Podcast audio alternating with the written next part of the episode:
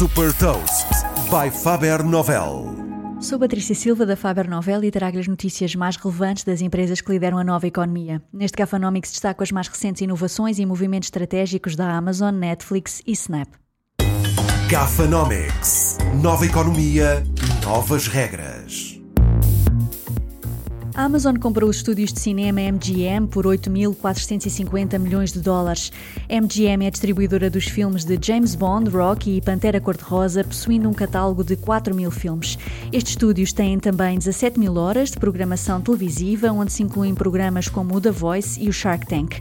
Este é o maior investimento da Amazon na área do entretenimento, que permitirá fortalecer o catálogo do serviço de streaming Amazon Prime Video e também a divisão para a produção de conteúdos originais Amazon Studios.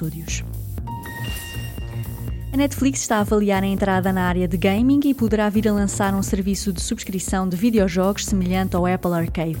Ao que tudo indica, prepara-se para contratar veteranos da indústria, podendo vir a lançar este novo serviço já em 2022. Esta possível expansão permite oferecer novas formas de entretenimento para conquistar a atenção dos utilizadores e também, claro, conquistar novos subscritores.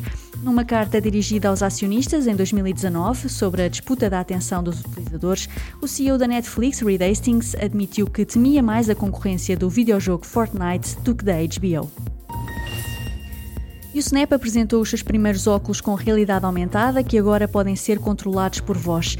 Esta é uma nova geração dos Spectacles, os óculos inteligentes do Snap, que foram lançados em 2016 e que permitem fazer gravações e tirar fotografias, sincronizando-se posteriormente com a aplicação. O novo modelo de óculos destina-se para já a criadores que vão poder desenvolver experiências em realidade aumentada, como exposições de arte ou informações históricas sobre monumentos e pontos de interesse numa cidade. Como parte deste investimento, o Snap confirmou também a compra por 500 milhões de dólares da Wave Optics, um fabricante britânico que fornece os displays de realidade aumentada para os Spectacles. Saiba mais sobre inovação e nova economia em supertoast.pt.